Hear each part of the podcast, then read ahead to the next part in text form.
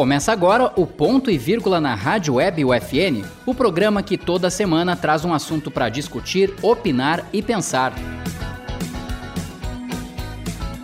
O Ponto e Vírgula é produzido e apresentado pelos alunos de Rádio Jornalismo 2 da Universidade Franciscana. Olá, o Ponto e Vírgula começa agora aqui pela Rádio Web UFN. Eu sou Laura Gomes. Ponto e Vírgula é o programa de debates da rádio e o tema hoje é Volta às aulas presenciais na pandemia. A discussão sobre o retorno às aulas presenciais está em pauta na sociedade desde 2020. O ensino remoto foi adotado em razão da pandemia. Muitos estudantes e professores estão insatisfeitos com essa modalidade de ensino. Porém, também existe uma preocupação com as questões de segurança, já que os profissionais de educação ainda não receberam a vacina. Quer saber até onde vai essa discussão hoje? Então fique com a gente.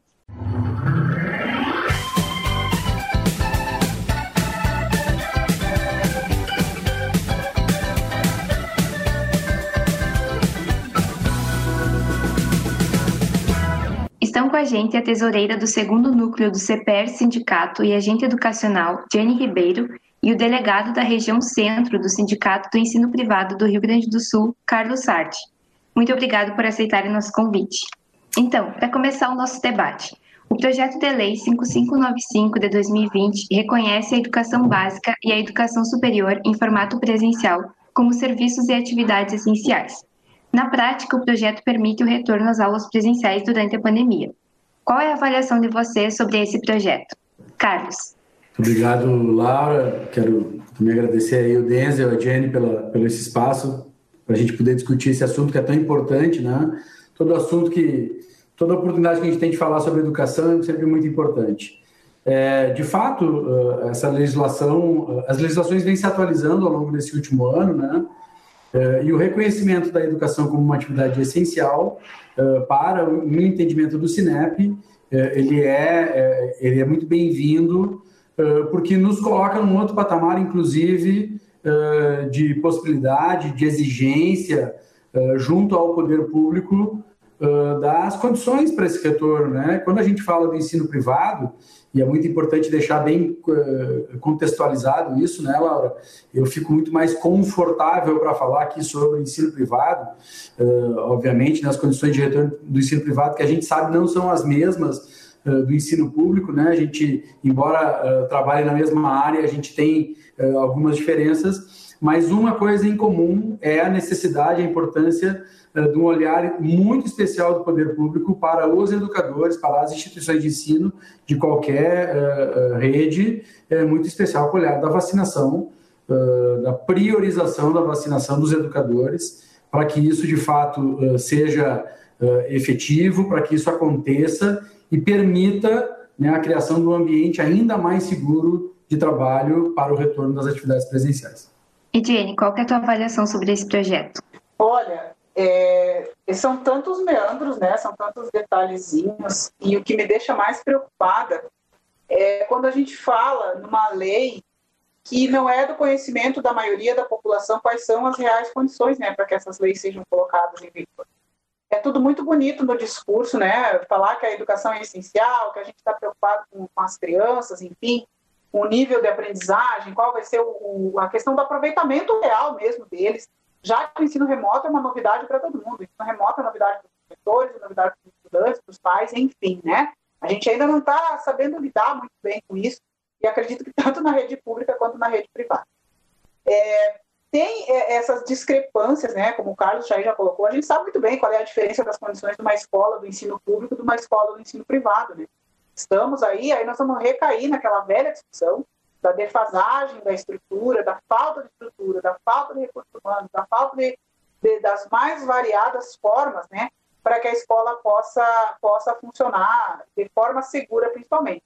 E hoje o que a gente mais uh, debate, o que a gente mais pleiteia, é sim a questão não só da vacina, porque a gente sabe que a vacina somente é, não resolve a questão do, da disseminação do vírus, né? A gente fala em questões de uma escola segura.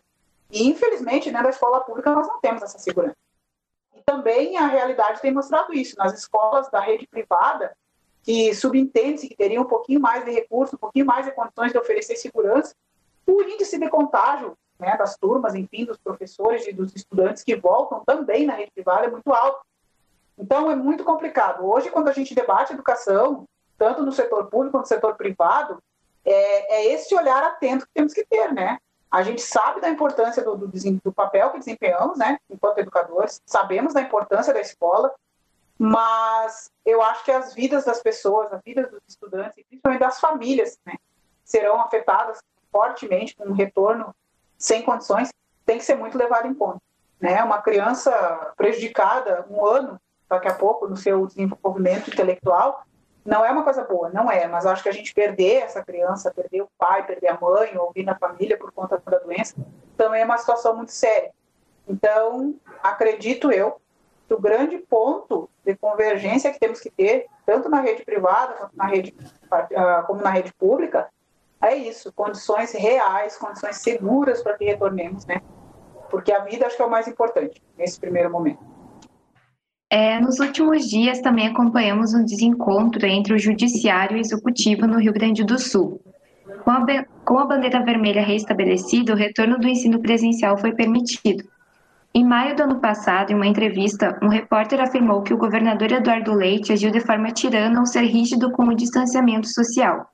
O governador respondeu na época que lamentava a ignorância e o desprezo da repórter pela vida, e ainda afirmou que a circulação irrestrita de pessoas aumentaria a disseminação da doença. Não é contraditório, um ano depois, o governador defender o retorno das aulas presenciais, se ele mesmo afirmou que maior circulação traz mais riscos para a população? Carlos. Olha, Laura, nossa opinião não há nenhuma contradição nisso, eh, por uma questão eh, bastante simples, né? Uh, a doença, o Covid, a própria circunstância da pandemia, elas são inusitadas no mundo inteiro e elas uh, exigem das pessoas uh, que se estude mais sobre o assunto, né? E, e, um ano depois, a gente já aprendeu muita coisa a respeito do funcionamento do vírus, da contaminação, de formas de evitar a contaminação, de medidas a se tomar em caso de contaminação. Eh, a gente também aprendeu que não é nos lugares que cumprem protocolos que há contaminação, tanto é verdade eh, que diversas outras atividades foram sendo flexibilizadas ao longo do ano. Eu, eu respeito a opinião da Jenny, né, e, e, acredito que quem quem trabalha em educação e faz afirmações como ela fez, está tá baseado em algo uh, concreto. Né? Eu, particularmente, desconheço qualquer estudo mais aprofundado uh, que coloque a escola como um espaço uh, de contaminação no nível que ela trouxe. mas a gente, a gente entende que não há contradição nenhuma em um ano depois do início da pandemia, com os diversos aprendizados e, em especial, com a consolidação dos protocolos sanitários. É, isso é importante a gente referir. As escolas construíram, estou falando do ensino privado, desde abril do ano passado, o ensino privado vem trabalhando internamente nas suas escolas, nas suas redes de ensino, como sindicato e junto aos órgãos públicos, na construção das soluções para o retorno do, da atividade presencial. Uh, seja na constituição de protocolos, dos COIs locais. A educação é o setor mais com mais regras para o retorno das atividades. Não há nenhum setor com tanta regra. Santa Maria, além das regras habituais, eh, há regras adicionais aqui, impostas pelo Ministério Público, pela Prefeitura, pela Vigilância Sanitária e pelo Ministério Público do Trabalho. Então, é o setor, eh, eh, já seria no Estado como um todo, em Santa Maria, muito especial. É a área com mais regras, com mais protocolos, com mais exigências para o retorno das atividades presenciais. Portanto, a gente não vê nenhuma contradição uh, nessa, nesse posicionamento do, do governador. Jenny, qual é a tua opinião sobre o assunto? Olha, eu, como eu sou muito. Eu sou da área das exatas, né? Eu gosto de método, né? Então vamos ao método. A pergunta que eu faço é: após um ano do início da pandemia, o que mudou, né? O que mudou? É bem essa pergunta. Após um ano, o que mudou para que a gente afirme que é seguro voltar para as escolas? É, assim como o Carlos disse que não conhece algumas realidades, eu, eu não conheço de perto a realidade da escola, da escola privada, mas eu entendo muito de escola pública. E em um ano, depois do início da pandemia, eu não vi diferença dentro da minha escola. O que eu vi foi chegar algum materialzinho para limpeza, né? E eu sou da área da manutenção, eu sou agente educacional, eu trabalho na área de manutenção e infraestrutura da minha escola, é o cargo para o qual eu fiz o concurso. E eu não vi mudança, eu não vi muitas mudanças. Chegou algum material? Chegou. Eu vi também é, caixas e caixas de máscara totalmente inapropriadas chegando dentro da escola. É, eu vi a mudança de um ano para cá positivamente só o surgimento da vacina, mas que a gente sabe que não está disponível para todo mundo, não está à disposição de todo mundo, está com vários problemas nesse setor e que para nós da educação ainda não chegou. Então, assim, eu não consigo enxergar como é que isso pode se tornar seguro. O Carlos alega que as escolas hoje são um lugar com maior número de protocolos. Pode até ser, mas a gente sabe também que para fazer cumprir protocolos nós precisamos, por exemplo, de pessoal. Hoje a gente sabe que dentro, a minha, eu vou falar da realidade da minha escola. A minha escola hoje, se a gente tivesse que cumprir, tivesse não, teremos que cumprir todos os protocolos como tem que ser devidamente, distanciamento, higienização, questão da, da manutenção e da alimentação. Nós precisamos de mais pessoas. Nos faltam colegas, é, funcionários, né, agentes educacionais na área da manutenção, na área da alimentação, faltam professores.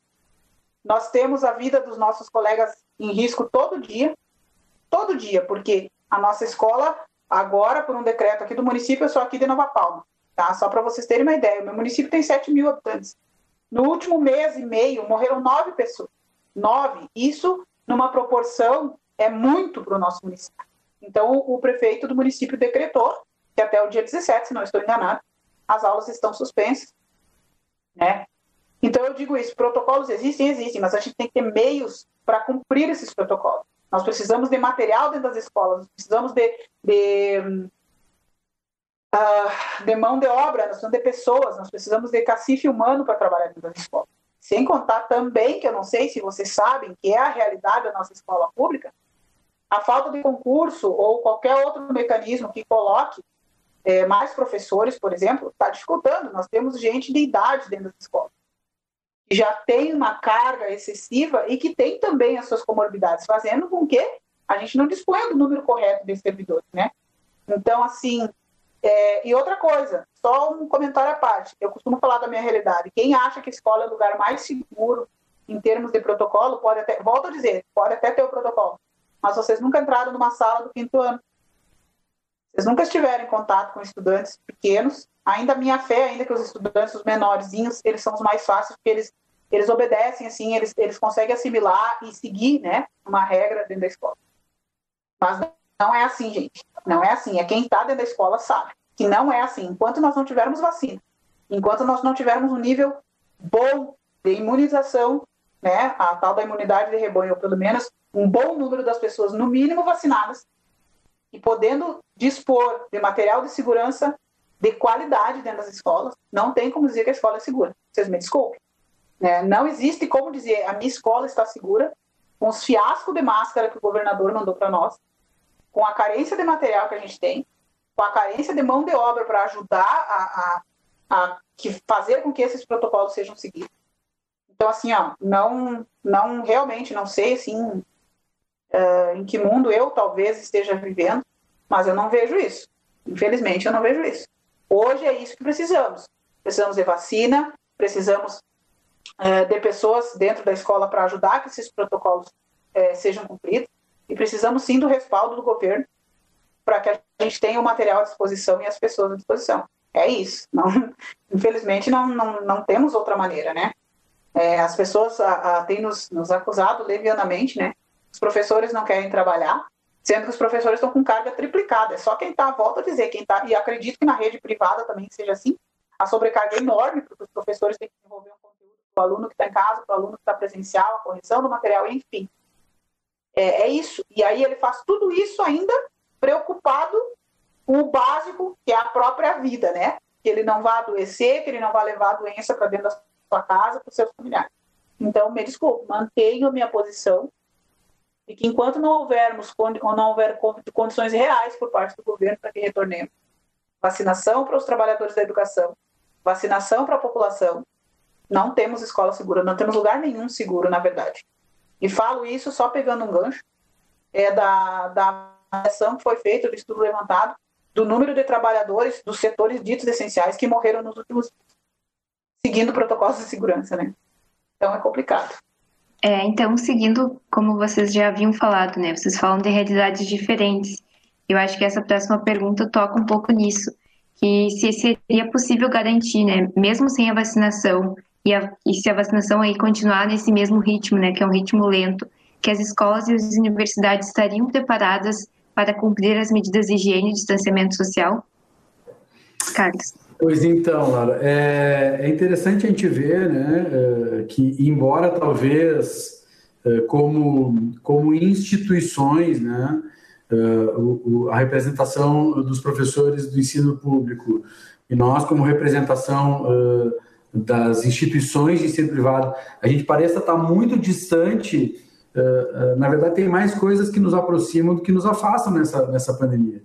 Uh, a gente tem muitas coisas em comum. A diferença está muito claramente uh, na forma, na praticidade da gestão, na capacidade de gestão uh, que tem o ensino privado e o ensino público. o ensino privado, pelas suas características, né, de não necessitar, por exemplo, dos processos licitatórios, toda a burocracia eh, do poder público, ele tem uma agilidade e uma, uma, uma expertise maior para lidar com situações de crise como essa, que infelizmente aqui precisa ficar muito claro, e eu vou, eu vou dizer para a Jenny por que, que eu falo que é infelizmente, porque além de tudo a gente ainda compartilha recurso, né? Recurso humano, por exemplo, são diversas as instituições de ensino privado que têm no seu quadro de professores educadores que também uh, trabalham no ensino público, né?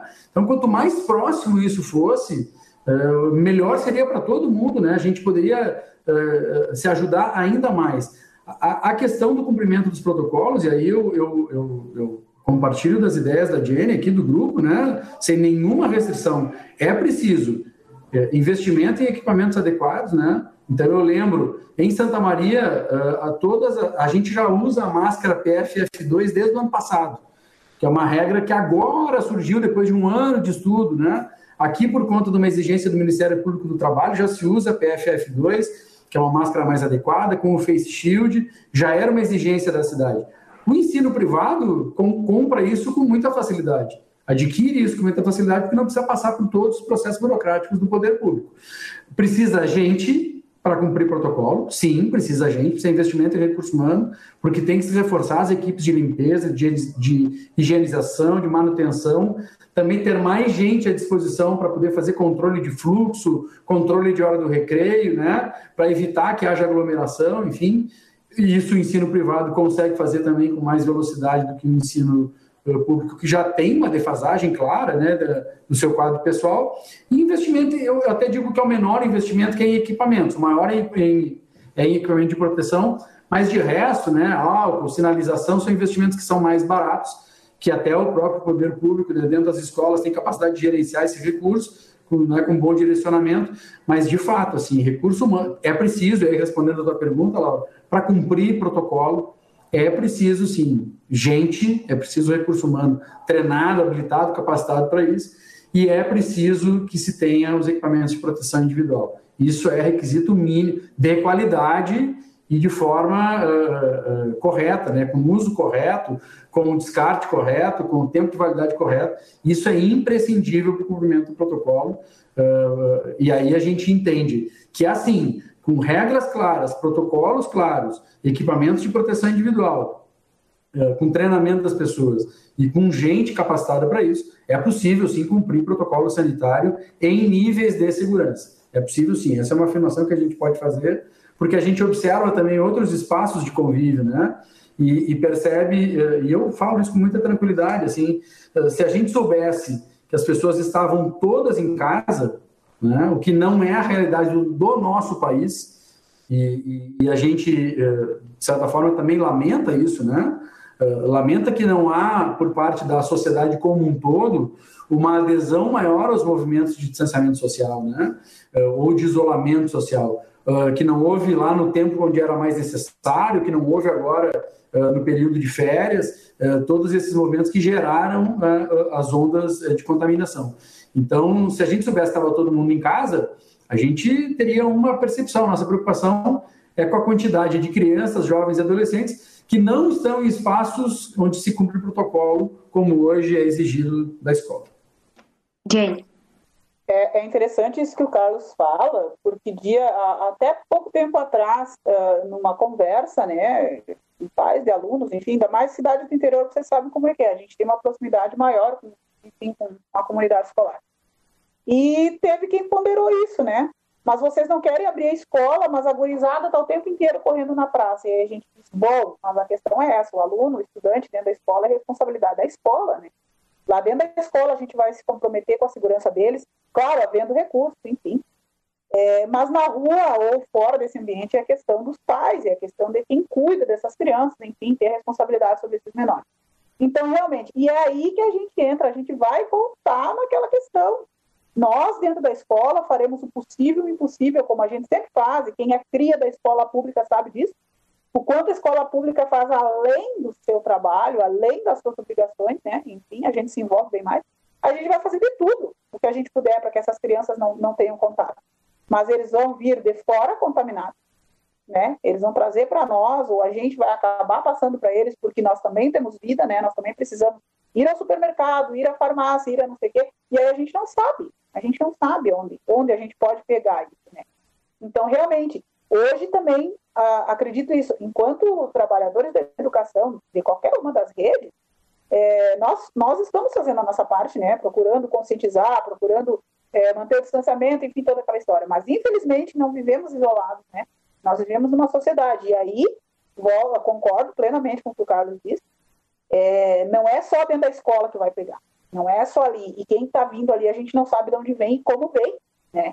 Então, seria muito importante é, que a sociedade, no momento que vem alegar, hoje com um discursinho, me desculpe, demagógico, que a educação é essencial, que a educação é prioridade, a educação é importante, bom, se essas pessoas realmente zelassem pela educação, é, estavam contribuindo, né? Contribuindo que, sabendo que se eu uh, fizer a minha parte na questão do isolamento, na questão do cuidado, mais cedo meu filho retorna para a escola mais cedo termina aquela questão de, de, muitas vezes eu, enquanto pai, não ter condições é, de ajudar o meu filho nas tarefas escolares, porque eu não sou professor, eu não tenho, eu não tenho uh, treinamento ou habilitação para isso, ou como diz o menino naquele vídeo, né, não tem as manias de professora.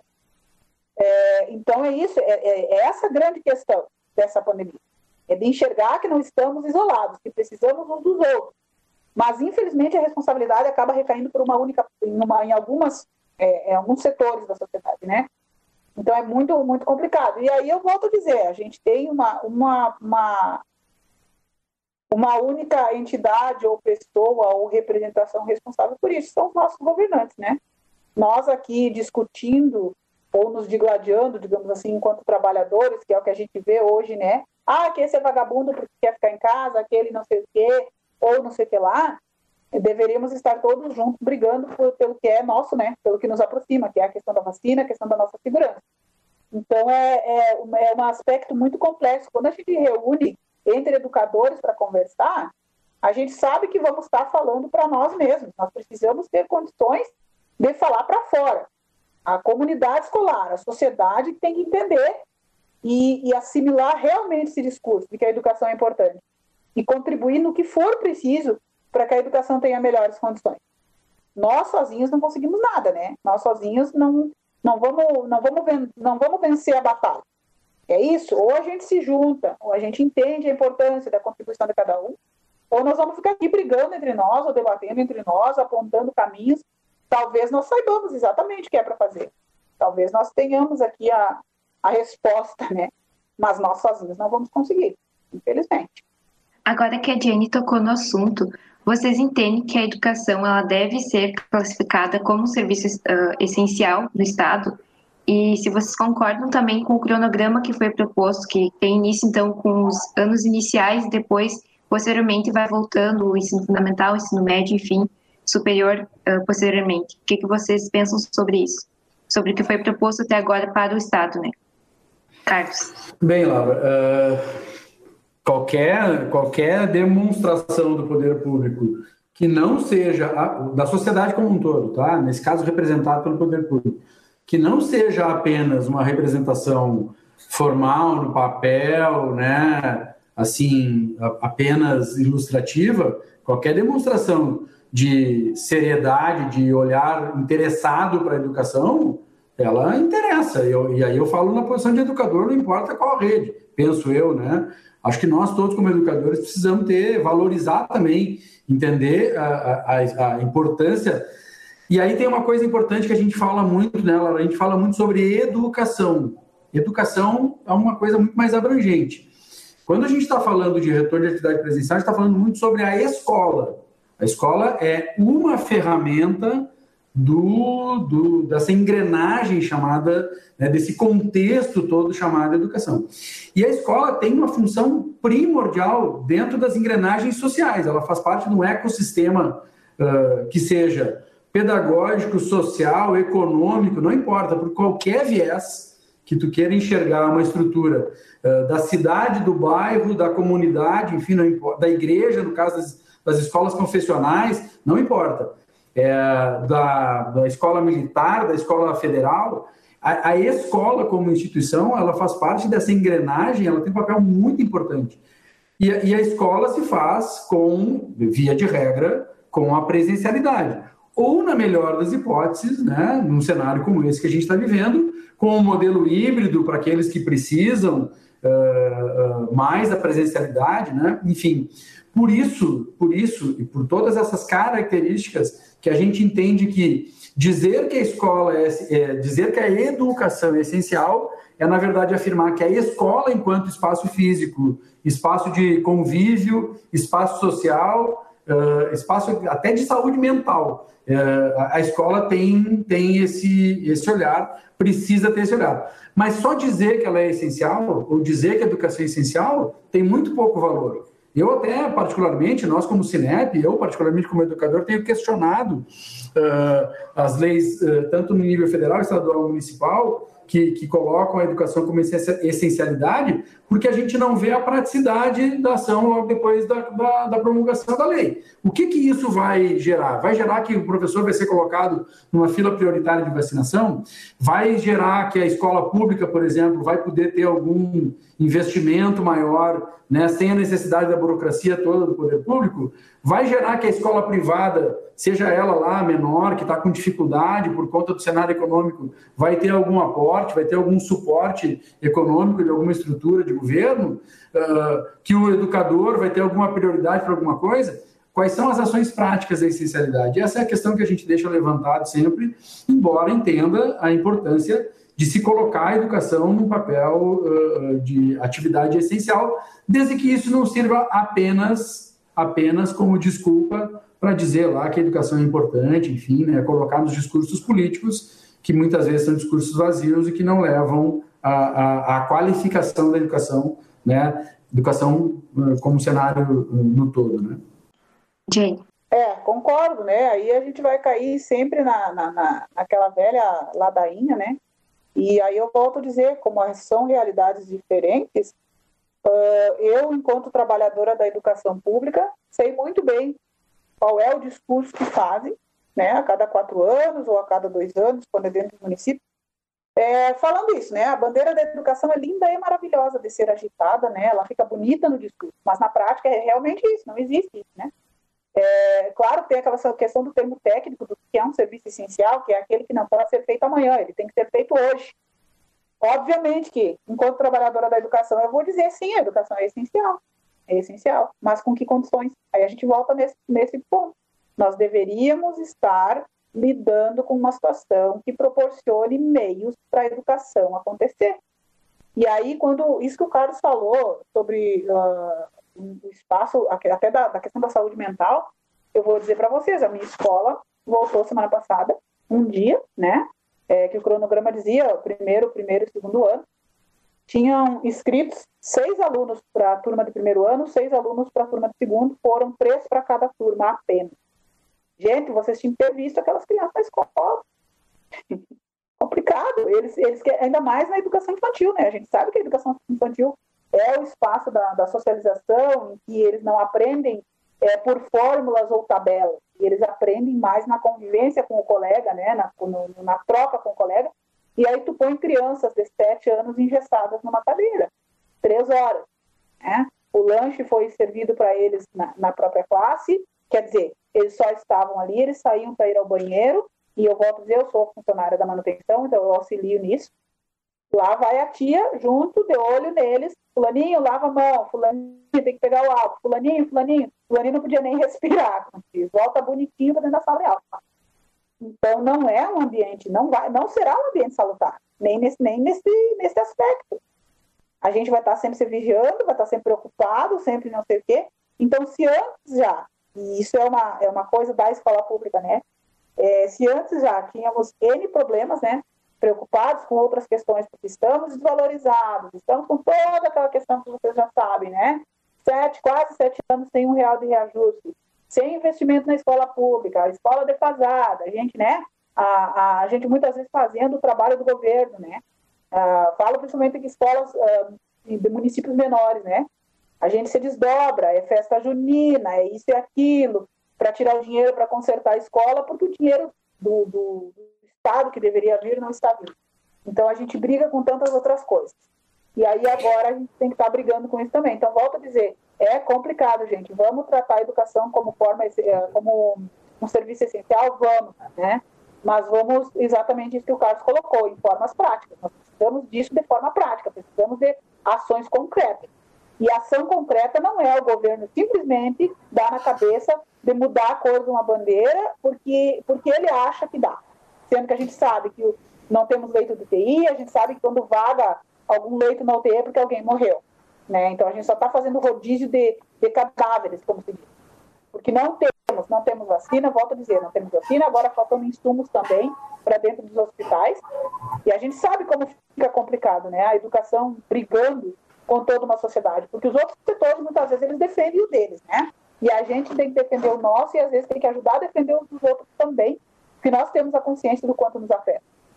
Laura, nós temos ido para a rua dizer isso, né? Que a gente precisa de vacina, que a gente precisa de estrutura, né? Porque a gente tem enxergado isso. E pouca gente a gente está vendo lutando pela escola, a gente está vendo pouca gente defender a educação. Quem está defendendo a educação, vocês haverão de convir comigo, e quem hoje diz que precisa que as crianças voltem para a escola, é muita gente que não quer cuidar dos próprios filhos, não quer, não aguenta mais o filho em casa, ou ah, realmente tem quem não tem condições de auxiliar o filho, mas muitos estão nessa, sabe? Querer tratar a escola como depois de criança. Então, é isso mesmo. Quando se fala educação essencial, educação importante, a sociedade tem que estar mobilizada em torno da educação. E esse estar mobilizado em torno da educação não é só querer que a escola esteja aberta para tu jogar a criança lá. É tu ter condições de debater junto com a escola, que escola que queremos, que ensino que queremos, e brigar para que as condições desse ensino, as condições para essa estrutura sejam reais. Acredito que seja por aí. Ah, Laura, me desculpa, tu fizeste, eu, não, eu, não, não, te respondi a pergunta sobre o calendário. Sim, a gente entende que o calendário mais adequado é o calendário que inicia nos menores e termina nos maiores. É, há uma questão prática, né? A própria Jenny já colocou ali a realidade dela, a experiência dela, né? Tem sido, tem se mostrado muito mais efetivo o cumprimento do protocolo com os pequenos, de fato. Uh, os maiores é uma dificuldade um pouco maior, né? É, é, a própria abordagem é um pouco mais complexa. Nada que represente grande dificuldade, porque afinal de contas, é, e aí só para fechar minha fala aqui desse, dessa, dessa pergunta, aproveitando essa fala que a Jenny traz, o, o, que precisa muito também é, é um pacto de cada escola com a sua comunidade educativa. É preciso que a escola seja transparente com a sua comunidade, com seus pais, estudantes, e é, é, sobre quais são as condições de retorno, qual é o roteiro que vai se seguir e que se crie um pacto. Se a comunidade quer a escola aberta, ela precisa compartilhar com a escola o cumprimento dos protocolos. O protocolo não pertence às instituições, pertence às pessoas. Tanto os educadores uh, que querem a escola aberta ou as famílias e os estudantes, eles precisam, precisam fazer um grande pacto com relação a isso e as pessoas precisam se ajudar né, colaborar para criar condições de que a escola esteja de fato aberta. Certo. Você ouve Ponto e Vírgula, programa de debates da Rádio Web UFN. Eu sou Laura Gomes. Hoje o tema é volta às aulas presenciais na pandemia. Para discutir o assunto, estão com a gente a tesoureira do segundo núcleo do CPR Sindicato e agente educacional, Jenny Ribeiro, e o delegado da região centro do Sindicato do Ensino Privado do Rio Grande do Sul, Carlos Sardi. Você acompanhou então o primeiro bloco do programa Ponto e Vírgula na Rádio Web UFN. O tema de hoje é volta às aulas presenciais. No próximo bloco, meu colega Denzel Valiente vai mediar o debate. Siga conectado com a gente.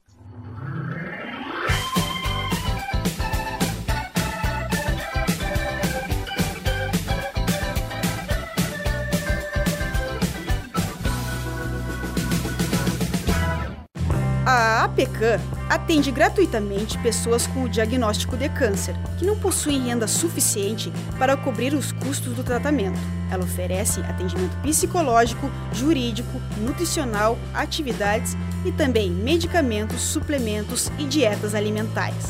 Mas isso só é possível com a sua colaboração. Acredite na vida e abrace essa causa. Saiba como ajudar pelo telefone 3025 9400.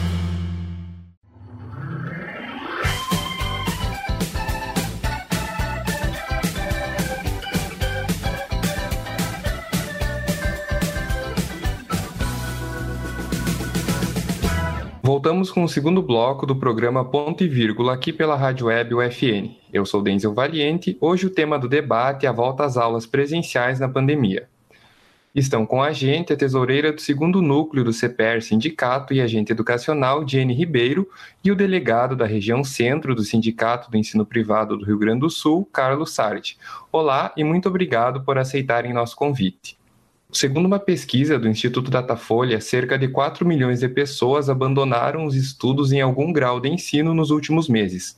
O segmento das atividades remotas pode contribuir para uma evasão escolar ainda maior? Como que é possível evitar que isso ocorra? A gente pode começar com a Jenny? É, pois é, a questão da evasão escolar é uma realidade dura, né, para gente, porque a gente sabe que principalmente na, na educação de jovens e adultos, né, que é proporcionado essa oportunidade extra né, para as pessoas que estão ou fora da idade ou que não tiveram é, condições uh, anteriormente, em algum outro momento da vida, para concluir seus estudos, seus estudos. E a gente tem percebido muito isso também, né? Que ou a dificuldade na entrega de materiais, ou a dificuldade de, de acompanhar essas aulas, porque as pessoas não têm acesso à internet, ou não têm um equipamento bom.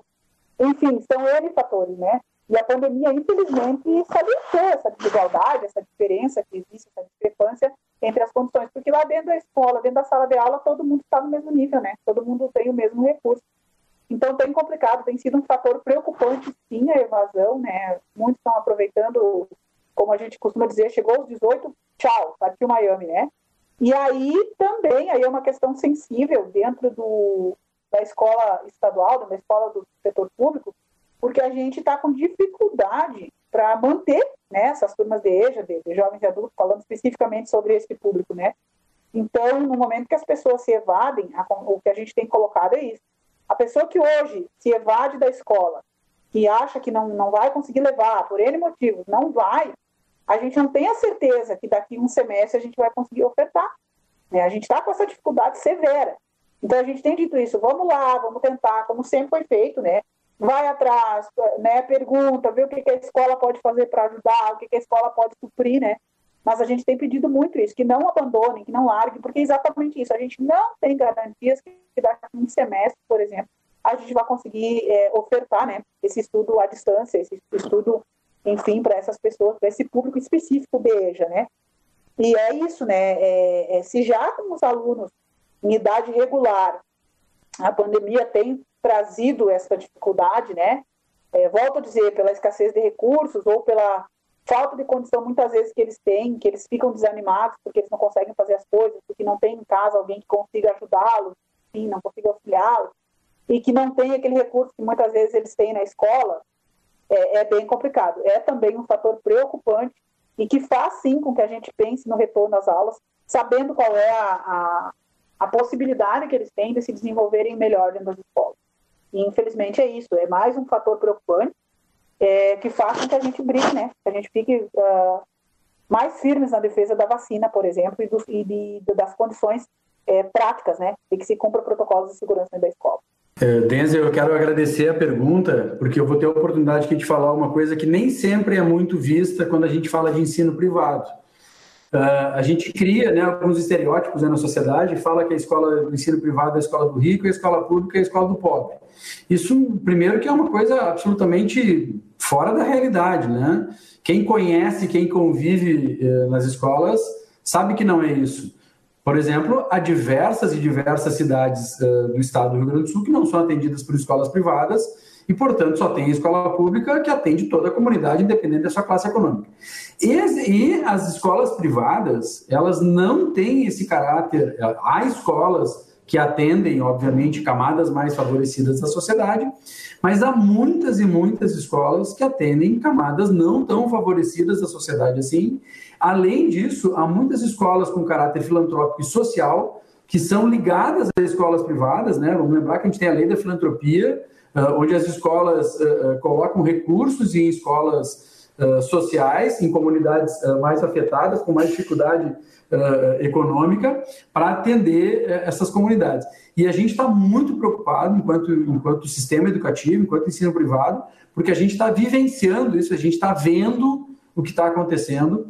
A, a escola, como eu disse né, no bloco anterior, ela faz parte de uma engrenagem social muito importante, que muitas vezes ela, a, a sua, a sua abrangência é muito maior do que a questão apenas uh, pedagógica ou acadêmica. Uh, o afastamento uh, da presencialidade da escola, da vida da escola, do espaço acolhedor da escola tem trazido esse drama, e eu coloco isso numa esfera assim muito preocupante, porque a gente que tem a oportunidade de conviver com escolas filantrópicas escolas sociais, a gente presencia diariamente que ali tem projetos de vida.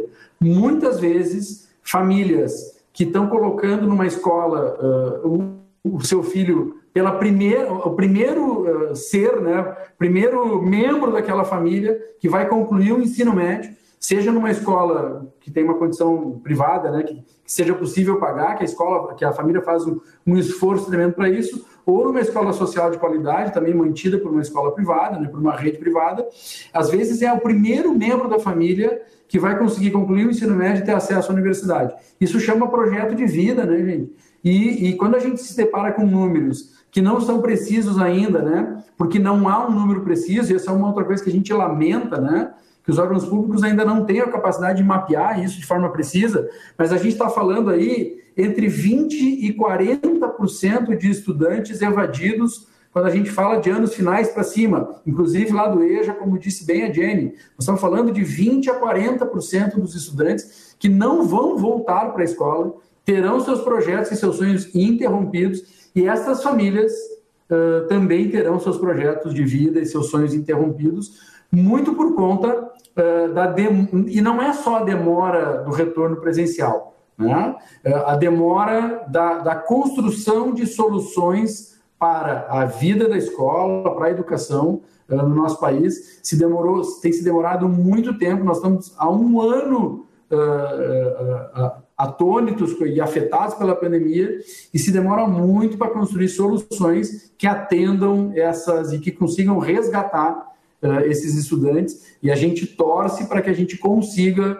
trazer de volta aí muitos dos estudantes. A gente, a gente presenciou, por exemplo, né, eu tive a oportunidade de presenciar uma escola que eu conheço, de ensino médio, jovens que foram obrigados a deixar a escola porque algum membro da família ou todos perderam seus empregos, perderam sua fonte de renda e esse estudante precisou ir trabalhar lá empacotando mercadoria no supermercado, entregando água, entregando gás, uh, ou outros serviços, quando a gente não perde ele para criminalidade nas áreas, nas zonas de risco das cidades, né, das, das cidades maiores, né, na zona urbana, quando a gente não vai perder esse jovem para a criminalidade e não vai conseguir resgatar ele de novo. É, realmente, Carlos, isso também é uma coisa que a gente tem acompanhado dentro do, das escolas públicas, bem isso, né? Quando se faz a famosa busca ativa dos estudantes, por que, que não estão entregando isso aquilo, aí tem a, essa semana mesmo, uma situação, uma menina que ela disse, não, eu não vou voltar para a escola, porque se eu posso fazer em casa, eu faço a minha atividade de noite. E, e, outra coisa também, né, que é uma questão muito séria que aconteceu no, no setor público, né, é, foi essa, no meu entendimento, uma falta total de respeito com a estrutura escolar, uma falta total de respeito com o trabalho dos educadores, quando lá no final do ano virou, mexeu, todo mundo foi aprovado.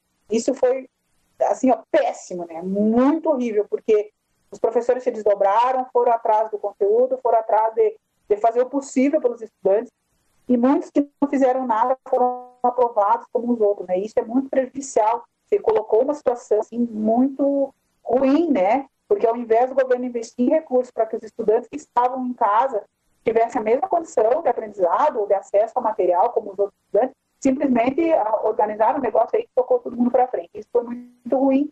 E aí isso acaba tendo reflexo nesse ano, porque muitos estão nessa, né? Pô, ano passado passei, esse ano vou passar também. Então a gente sabe do a avaliação que a gente faz é quanto tempo nós vamos levar para conseguir recuperar esse prejuízo de aprendizado saborizado.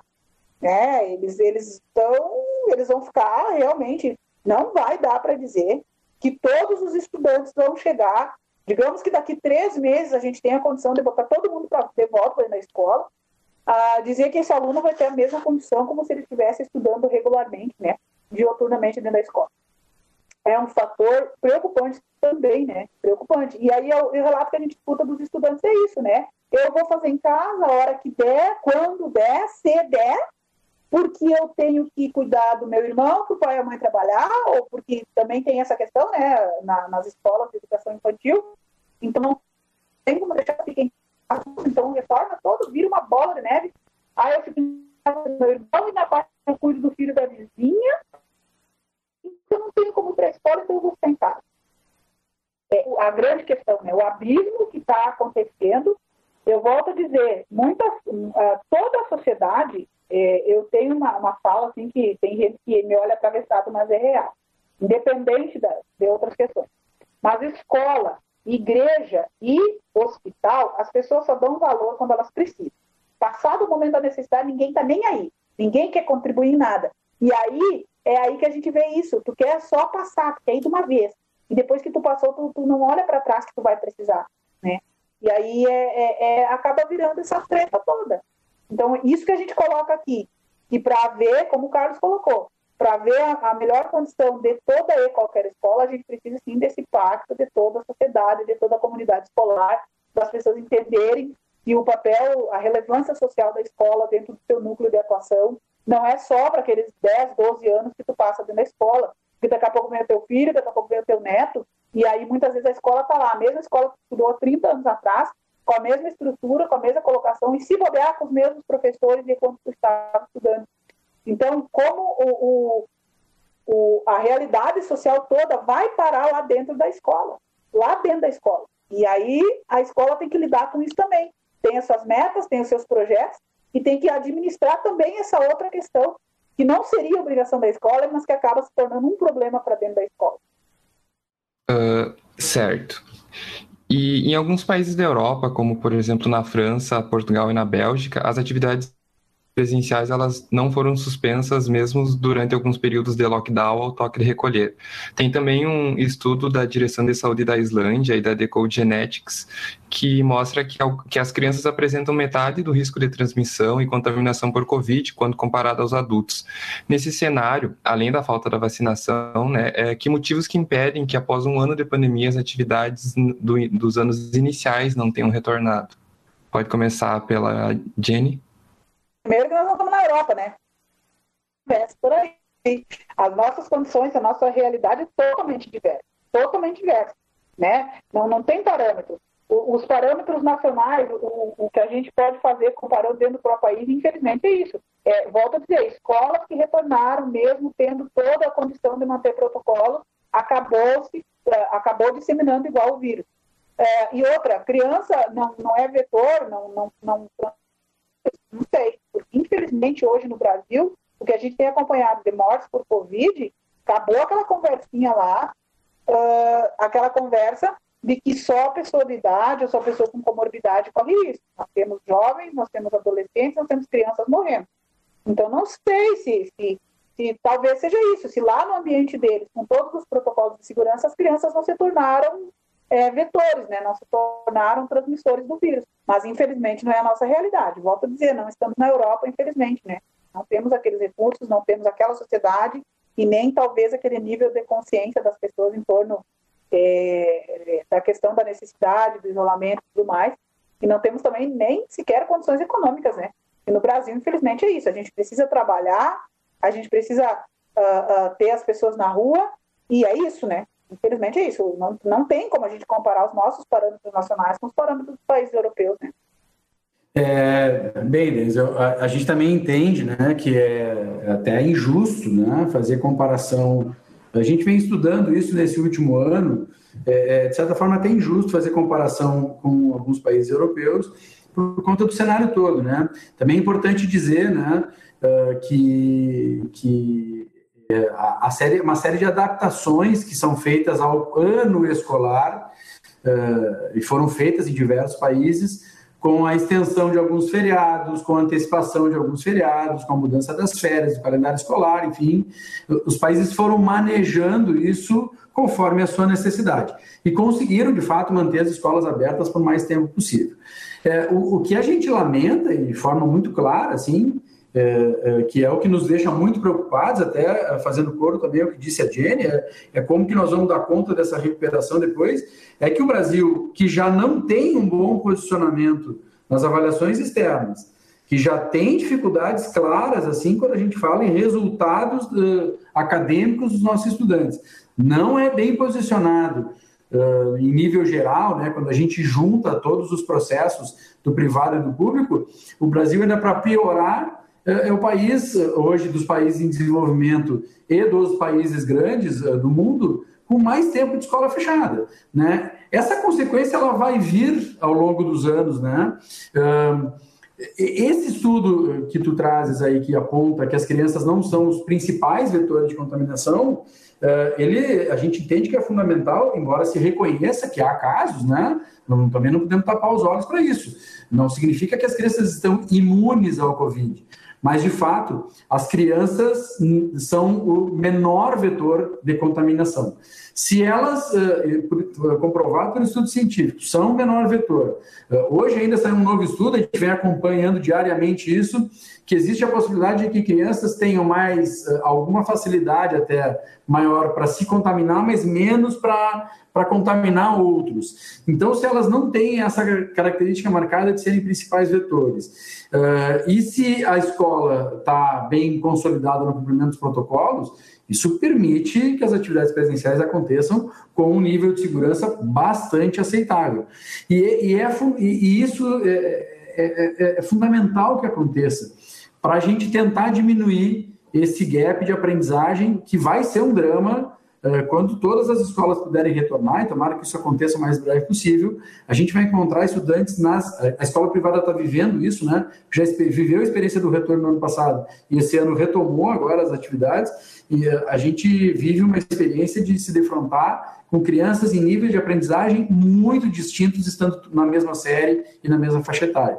Então, esse é um problema seríssimo que foi minimizado em outros países com a diminuição do tempo de fechamento da escola e que aqui no Brasil foi maximizado eh, diante do tempo de fechamento das escolas.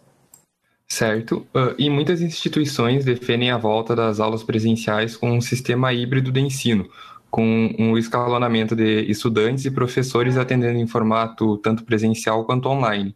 Nessa modalidade, os professores não seriam atingidos pela sobrecarga de trabalho? Jenny? É, esse é um debate sério que está acontecendo, né, no nosso meio por isso, né? Porque a proposta, a princípio, do governo é isso, né? Que tenha, o professor vai desenvolver duas aulas diferentes, basicamente, né? Para atender o aluno que está em casa, para atender o aluno que está presencial em sala de aula, mas vai ser o mesmo professor, ele que se vire, né? Ele que dê os piques dele.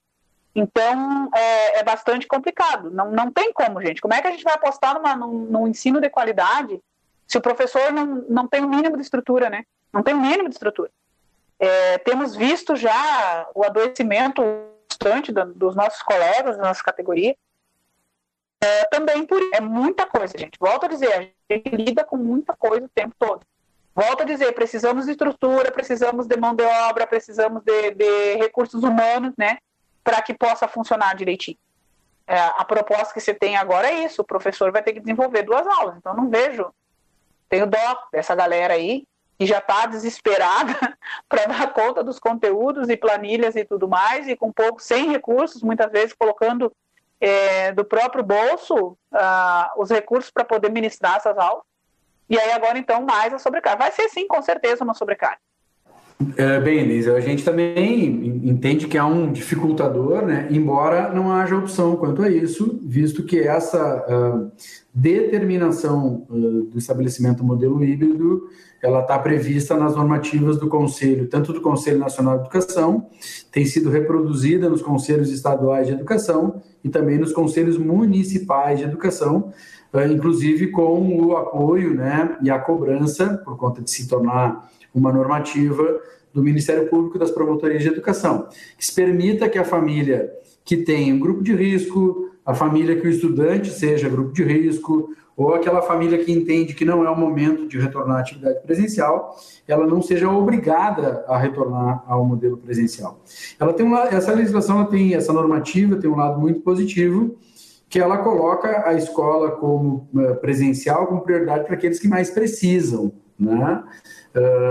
e permite que aqueles que não se sintam confortáveis ou que tenham alguma necessidade específica permaneçam em casa. Agora, de fato, ela cria, né? Cria a necessidade de um planejamento muito bem elaborado, uh, de ferramentas de comunicação, uh, de plataformas digitais, enfim. E aí, eu, eu, eu, né, com todo com todo cuidado naquilo que eu estou dizendo, é preciso dizer que as escolas privadas já vinham fazendo esta caminhada não para um modelo híbrido, né, mas do uso do recurso da plataforma tecnológica, das plataformas educacionais, é, dos meios de comunicação, né, a própria estrutura física é, de serviço de internet, de Wi-Fi, de, de, hardware, né, de computadores dentro das escolas, as escolas privadas já vêm numa caminhada de algum tempo constituindo esse cenário. Claro que agora teve que se acelerar isso, né? Muito especial na capacitação dos, dos docentes, dos professores, mas a escola privada já estava preparada para isso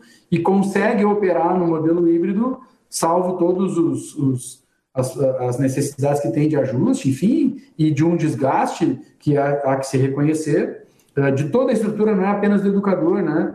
Eh, do professor em si. Há todo um, um cenário de toda a estrutura da escola que ainda está aprendendo a operar nesse modelo híbrido, mas a escola privada já tinha feito uma caminhada nesse sentido e está mais preparada para esse desafio que hoje é uma obrigação. A gente não sabe até quando isso vai permanecer como uma necessidade. Certo. Uh, embora a discussão esteja muito interessante, o nosso tempo está chegando ao final.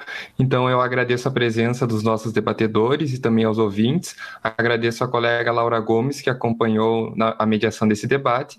O programa Ponto e Vírgula é uma produção dos acadêmicos de jornalismo da Universidade Franciscana, na Central Técnica Alan Carrion e Clemilson Oliveira. Na coordenação, professora Carla Torres, obrigado pela audiência.